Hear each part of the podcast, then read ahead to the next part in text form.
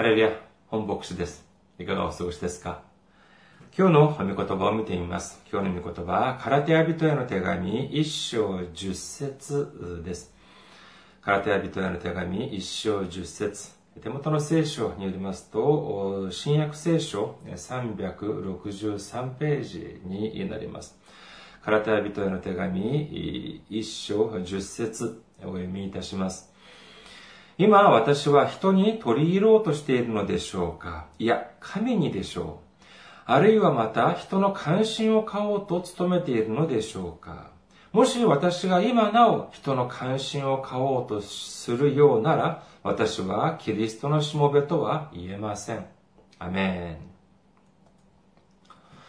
ハレルヤ、神様を愛する方はアメンと告白しましょう。アメン。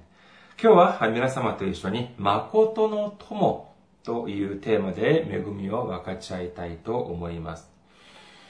前にハーバード大学の教授であるマイケル・サンデル教授の書いた「正義とは何か」という本を皆さんはお聞きしたことがあるでしょうか。えこの方がまこの本を書いて、そしてまあ、あの、まあ、講義とか、まあ、世界中で結構、日本にも多分来たことがあるんでしょうか。え世界中で講義をして、まあ、注目を受けたあ、注目されたことがあるということを覚えていらっしゃる方もいらっしゃるのではありまないかと思います。私はまあこの本は買わずにですね、まあ何度かテレビでの講演を見ただけなんですけれども、まあ、それほどまあ感銘は受けなかったっていうのがまあ正直な心境ではあります。正義とは何か？これはまあ難しい問題かもしれません。えしかし、まあ、この正義、ジャスティスです。この正義とは何ぞやということについて、まずは考えてみたいと思います。ネットで、まあ、この正義とについての、まあ、その意味を調べてみたらですね、このように出ていました。正義、正しい道義、人が従うべき正しい道理、人の道にかなっていて正しいことというふうな解説でありました。道義、道理って、これはまた何だろうという問題に、えまたぶち当たりましてですね。じゃあ、道理というものをまた考えてみました。探してみるとですね、道理はこのように、道理という意味についてこのように書かれていました。物事の正しい筋道、また人として行うべき正しい道だそうです。皆さん、あこの解説を聞いて、お聞きになって、ああ、なるほど、そうだったのか、というように、えー、まあ、理解、理解できるでしょうか私はですね、どちらかというと、この正義という漠然とした抽象的なこの言葉についての意味を探してみたら、その解説もやはり漠然とした抽象的な言葉で並べられているような気がしてなりませんでした。では、この正義というこの曖昧な基準、まあ、これが問題なんですが、私が韓国にいる頃に、まあ、子供たちを、学生たちを教えている時にですね、ある社会学の先生がこのようなことをおっしゃっていました。この、その世界に関する、まあ、その地理とか、ね、経済とかを見るときに、基準にすべきものは何かっていうと、これは人口だって言うんです。人口はとてもわかりやすいです。ですから、この分かりやすい人口というのを基準にしてみると、意外とその影響力とか、またはその未来に関する予測までもできるというようなことをお聞きしたことがあります。では、この漠然としてやはりこの正義とは何ぞや、これに関する、まあその分かりやすい基準といったら何があるだろうかと考えてみましたが、その結果、あ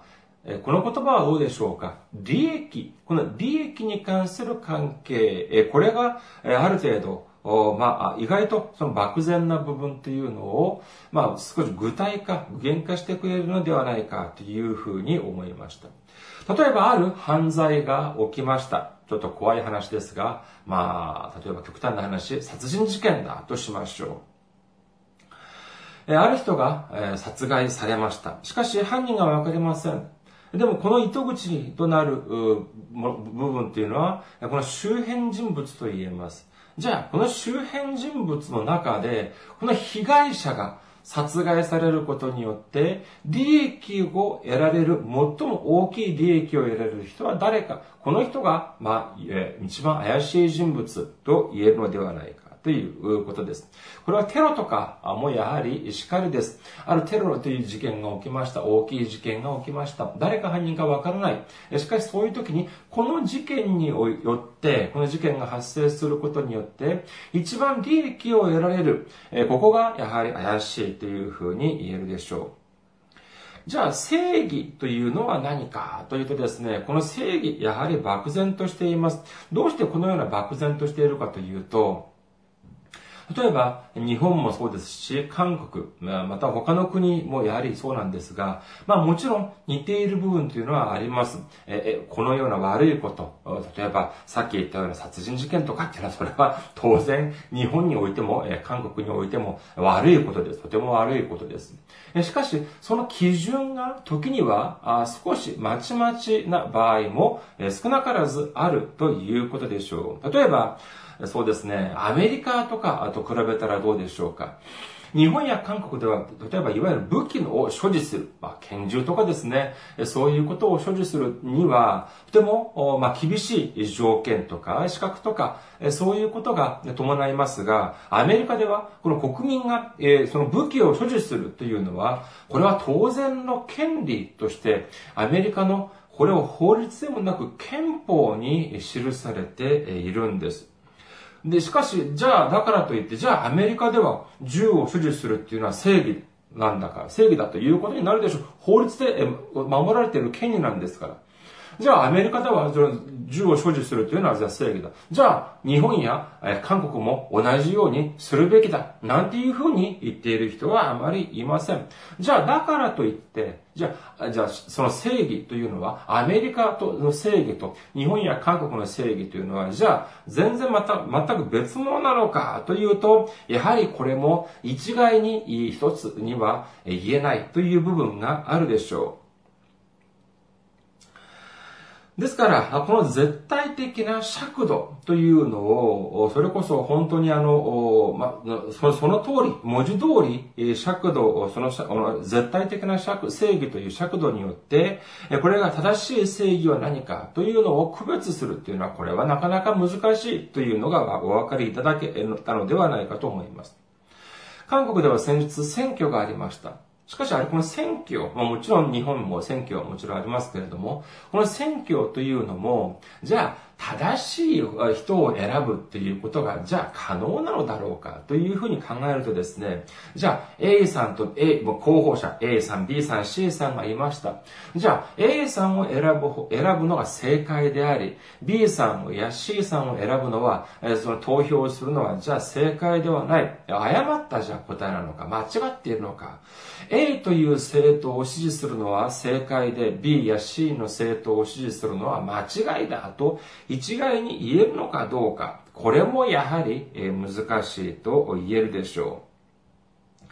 じゃあ、何をもって、じゃあ投票をしたりするのか？といって、やはりこの利益だと私は思います。つまり、A という政党を支持する、または A という候補を支持する。これによって私の利益が得られる、守れるということが、を、ま、人々は判断基準としているのではないかというふうに思います。まあ、利益っていうとですね、なかなかまあ、そのまあ、利己的な、その金銭だけの問題というふうに考えられるかもしれませんが、これはまあ後ほども、えまたお話申し上げますが、それだけではありません。いろいろなものが利益と言えるでしょう。しかし、この、その、いろんな点において、この利益という基準をで考えてみると、とてもシンプルで、お互いの関係を明確に、えー、表すことができるのではないかというふうに思われました。つまり、この正義というふうに、その規定する正義だけというふうに見てみると、それこそ、まあ、曖昧でありますけれども、この利益という概念ということを導入するととてもわかりやすくなります。つまり、正義とは何かというと、個人やその当該のその共同体において利益になる概念または行為、これがまさしく正義ではないかというふうに思われるのであります。では、この共同体ということに変え、この共同体というのは、この利益、どういう共同、どういうのは共同体として存在し得るかというと、これはやはり利益に関する認識が同じではなければならないというふうに言えるでしょう。ある行為が同じ共同体の中で、ある行為がある人には利益にな、つながるけども、ある人には利益にならない。これでは一つの共同体としては存続できません。会社でもやはり同じでしょう。会社でも同じ会社の中で A という部署においては利益になった。しかし B や C のという部署においては利益にならない。逆に損になった。こういうこと時にはですね、やはり一つの会社としては、これは存続し得ることっていうのは難しいというふうに言えます。まあ、だからといって団体とか会社とかだけが共同体ではありません。例えばですね、皆さん、えー、皆さんの周りに誠の友、本当の友人はいらっしゃるでしょうか？どういう人がじゃあ皆様の、皆さんの本当の友となり得るでしょうか？ハンサムな人、綺麗な人ですか？または頭がいい人、お金持ちの人、え心が広い人だったらじゃああ皆さんと本当の友達、友人にはなれるでしょうか？結論から申し上げますと、自分の本当の誠の友になり得る人というのはどういう人かというと、自分と利益に関する条件が同じ人です。いくらハンサムであり、綺麗であり、そしてお金持ちであり、心が広い人であったとしても、誠の友として本当の友人となり得るためには、私が利益を得るときに、それが相手にも利益になる、なり得るというとき、これが本当の誠の友を得られる条件と言えるでしょう。いくら、あいい友達になろうとしても、私が利益を得ているのに相手が損をしている。または、相手が利益を得ているのに私が損をしている。こういう風になる場合は、こういう関係の場合は、決して本当の誠の友、友人とはなり得ることはできません。では、私たちは、この信仰の中で、誰と友達に友人になる必要があるんでしょうか？それは誰よりもイエス様と友人になる必要があります。本当の友、誠の友というのはどんな人だと私が申し上げましたか？そうです。利益に対する条件が同じ人、これが誠の友を作る、誠の友となり得る条件だと私が申し上げました。では、イエス様と誠の友になるためにはどうしなければいけませんか？そうです。イエス様の利益になる条件が、条件と私の利益になる条件が同じにならなければなりません。そのと同じになった時に、それこそイエス様と私は誠の友、本当の友になり得るということなんです。いくら私がイエス様を、イエス様、私は本当にイエス様を愛していますと告白したとしても、そしていくらイエス様が私のために来られて、十字架にかけられて、血潮を流してくださった、それぐらい愛してくださったと言っても、としても、イエス様に利益になることが私に利益にはならないとか、私またまたは私に利益になることがイエス様の利益にならないという時には、これでは本当の友達という本当の友人にはなり得ないということです。今日の御言葉を見てみましょう。今日の御言葉でパウロは告白しています。カラテア人への手紙一章十節をもう一度見てみましょう。今、私は人に取り入ろうとしているのでしょうか？いや、神にでしょう。あるいはまた人の関心を買おうと努めているのでしょうか？もし私が今なお人の関心を買おうとするようなら、私はキリストのしもべとは言えません。私は、えー、ま、私たちが誤解してはいけないことはですね、この人というのが、まあ、いつも悪いのかということです。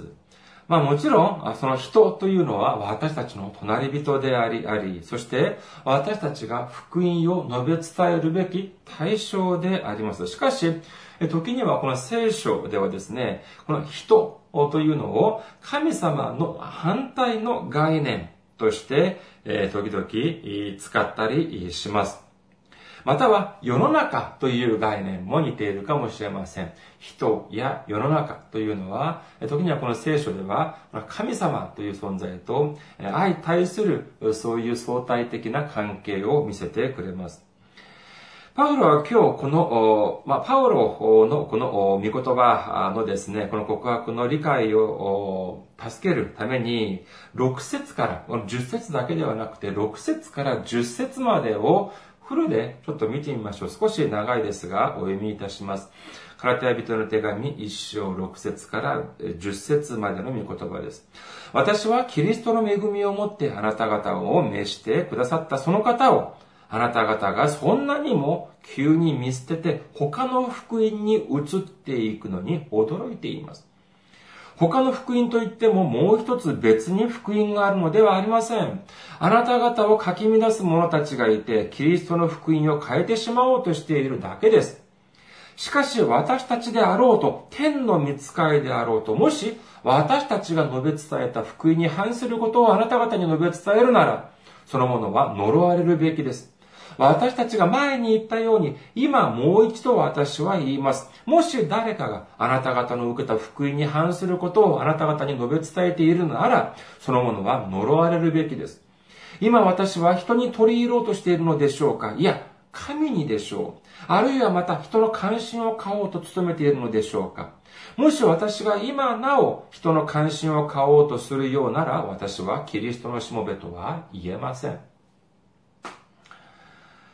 人々が聞きたがっていることというのはどういうことでしょうか？ああ、皆さん、イエス様を信じるだけで十分です。それで天国に行くことができます。教会に、えー、来てください。それだけでもう天国に行くことができるんです。こういうことを伝えると、まあ、人々は喜びます。しかし、このような御言葉はどうでしょうか？マタイの福音書7章21節です。マタイの福音書7章21節私に向かって主よ主よというものは皆天の御国に入るのではなく、天におられる私の父の御心を行う者が入るのです。ヘブル人の手紙9章27節そして人間は一度死ぬことと死後に裁きを受けることが定まっているように。マルコの福音書9章47から48節を見てみましょう。マルコの福音書9章47から48節もし、あなたの目をあなたのつまずきを引き、あなたの目があなたのつまずきを引き起こすのなら、それをえぐり出しなさい。片目で神の国に入る方が両目揃っていて、ゲヘ内に投げ入れられるよりは、あなたにとって良いことです。そこでは彼らを食う宇治は尽きることなく火は消えることがありません。このような裁き、または地獄、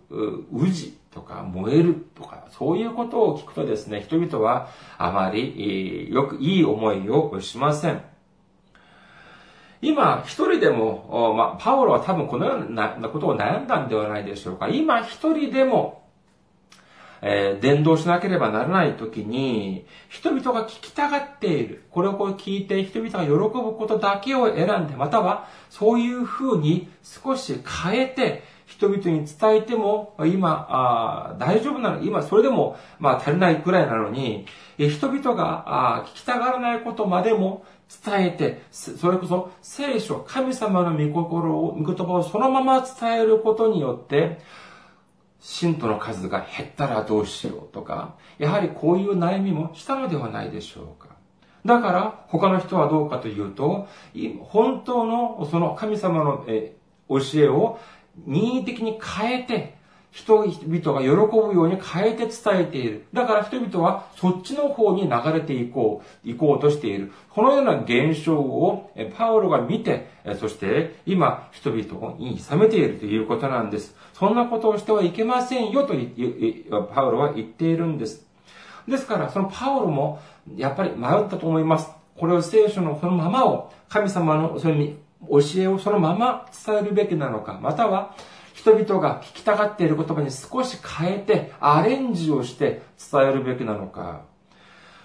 迷ったかもしれません。悩んだかもしれません。しかし、パウロの最終的な決断は何でしょうか？それは、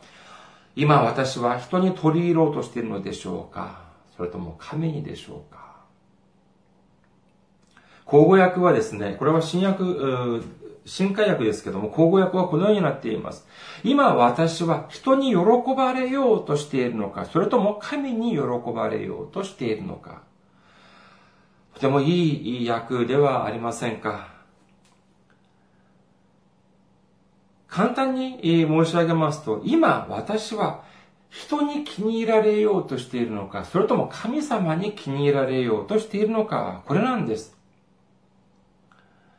もし私が神様に気に入られようとしているのではなく、人々に気に入られようとしているのであれば、私はもうこれ以上、キリストのしもべではありません。神様ではなく人に気に入られようとしている。こういうふうになったらもう私はキリストと何の関わりもない人になってしまうというふうにパウロは告白しているんです。ヨハネの福音書15章15節を見てみましょう。私はもはやあなた方をしもべとは呼びません。しもべは主人のすることを知らないからです。私はあなた方を友と呼びました。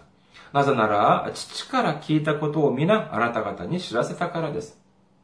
イエス様はもう私たちをしもべではなく友とおっしゃってくださいます。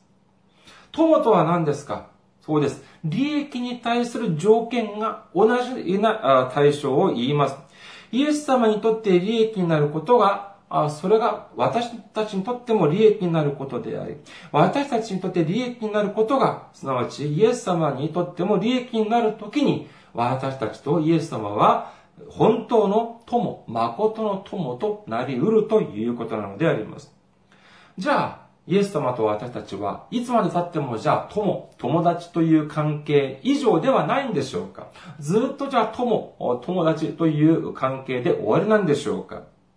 ヨハネの目視録19章7節から8節を見てみましょう。ヨハネの目視録19章7節から8節私たちは喜び楽しみ、神を褒めたたえよう。子羊の婚姻の時が来て、花嫁はその用意ができたのだから。花嫁は光り輝く清い麻布の衣を着ることを許された。この、その麻布とは、生徒たちの正しい行いである。最後の日、裁きの日に私たちはイエス様の花嫁として婚姻の、その宴、婚姻のパーティー、婚姻の宴に参加するということになっているんです。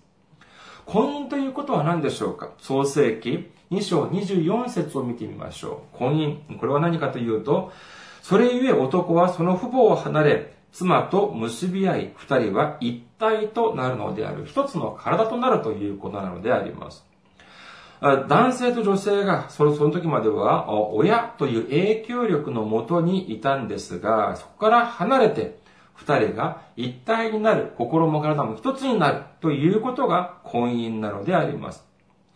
では、その婚姻、その結婚に至るまでの間が何か、それがまさしく、友、友達、友人としての関係だと言えるでしょう。この友人としての関係を保っている間、果たして相手にとって利益の条件が自分と合うのかどうかというのを確かめる、確認する期間だと言えると思います。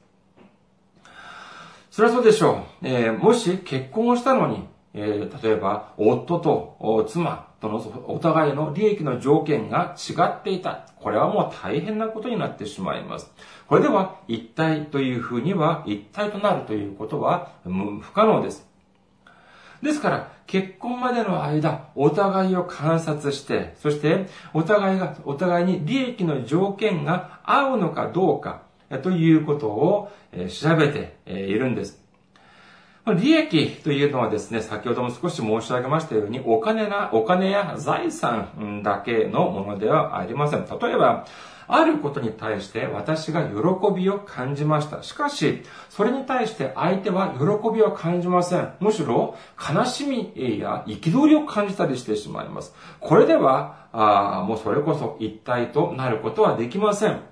まあ、ちょっと幼稚な、あの、例えかもしれませんけれども、まあ、一方は映画を見ることがとても好きです。しかしもう一方は映画を見ることについて対して苦痛を感じる。または、一方は、遊園地に遊びに行くことが好き。しかし、この、また、片方は、まあ、遊園地に行くことはとても嫌いだというふうになってしまうと、これはなかなか無理だと言えるでしょう。